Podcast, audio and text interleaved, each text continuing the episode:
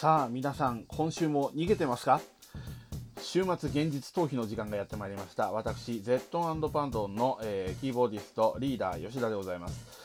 さあこのポッドキャストも、えー、4回目ですか？3回とか4回ぐらいでもうあの記憶でケツまずいちゃってますけれども、えー、まあ、それぐらいになりまして 解決しないまま進むんだっていう感じなんですけれども。はい。えっ、と、いよいよですね、次のライブが、いよいよというほど迫ってないんですけれども、発表されましたですね、4月の10日でございます。えー、また日本刀とつるむって言われそうな、えー、またとか言っちゃいけないです。あのどうも日本刀さんが Z& パンドさんを気に入ってくださってまたまたお声をかけていただいたそうでございます、えー、日本刀祭り、えー、というやつに、えー、出させていただくということになっております、え私はなっておりますとか言っておりますが、えインフォメーションを見ながらやっているわけではないので、え実にこのうろ覚えな感じで、えライブのことを喋ってるわけなんですけれども、え、そして4月の10日は月曜日ということで、私、またまた欠席でございます。はい。えー、まあね、あの、私がいようがいまいがあんまり体制に影響はないので、えー、そこは皆さんですね、とりあえず、あの、絶版さんのライブは楽しめるんではないかと思いますけれども、はい。えー、まあ、あの、Facebook 上でですね、音楽をやってる時私は非常に幸せそうな顔をしてると。いう、えー、コメントもいただきましてそりゃねバンドやるぐらいですからあの音楽やってる時間がつまんなかったらあのもうやめてますよ。正直ね。やめてます。だからあの当然楽器を弾いてる時はまあ楽しそうな顔はしてるんだろうと思いますしまあそう思える間はバンドも続けるんじゃないかなと思ってるんですけれども、うん、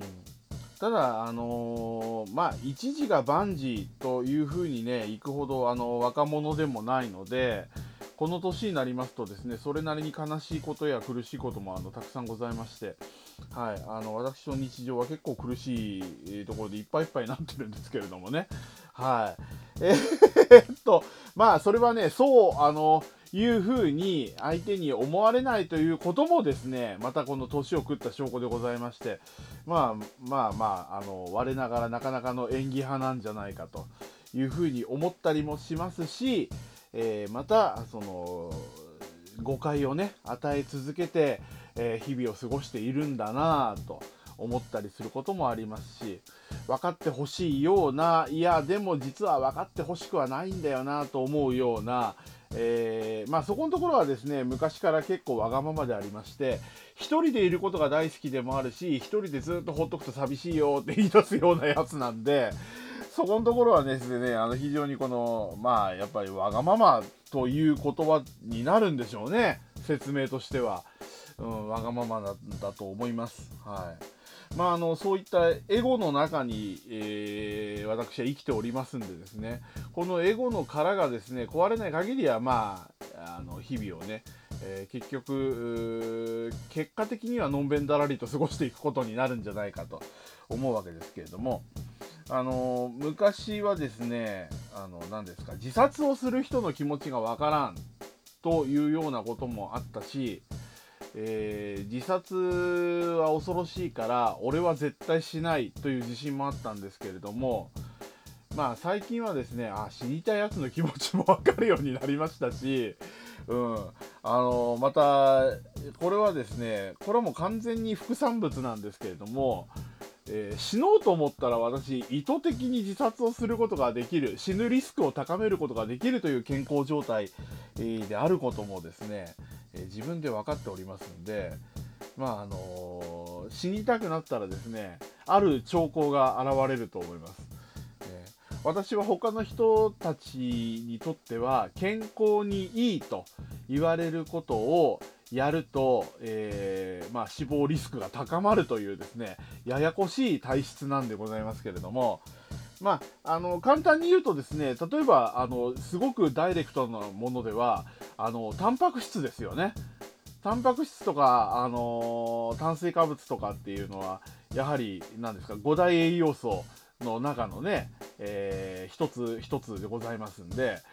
これを取ることによって人間生きていくエネルギーが湧いてくるわけじゃないですか。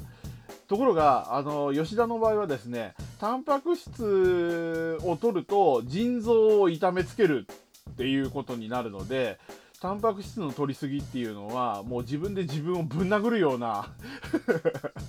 そんな行為なんですね。だから、タンパク質を取るのは体にいいいいんだからやってみとか、あの、例えば何も知らない人が僕に言って僕にタンパク質を取らせると あの人知れずうーって苦しむことになるというね、えー、それがあの吉田の健康状態なんですが、えー、それはまああの腎臓のことはね腎臓そのものに関してはあの死には至りませんのでまあうーってなるぐらいのもんで、えー、それはそれでねえー、まあ良くはないんですが、まあ悪いというか決定的なこのね悪さにはならんということなんですが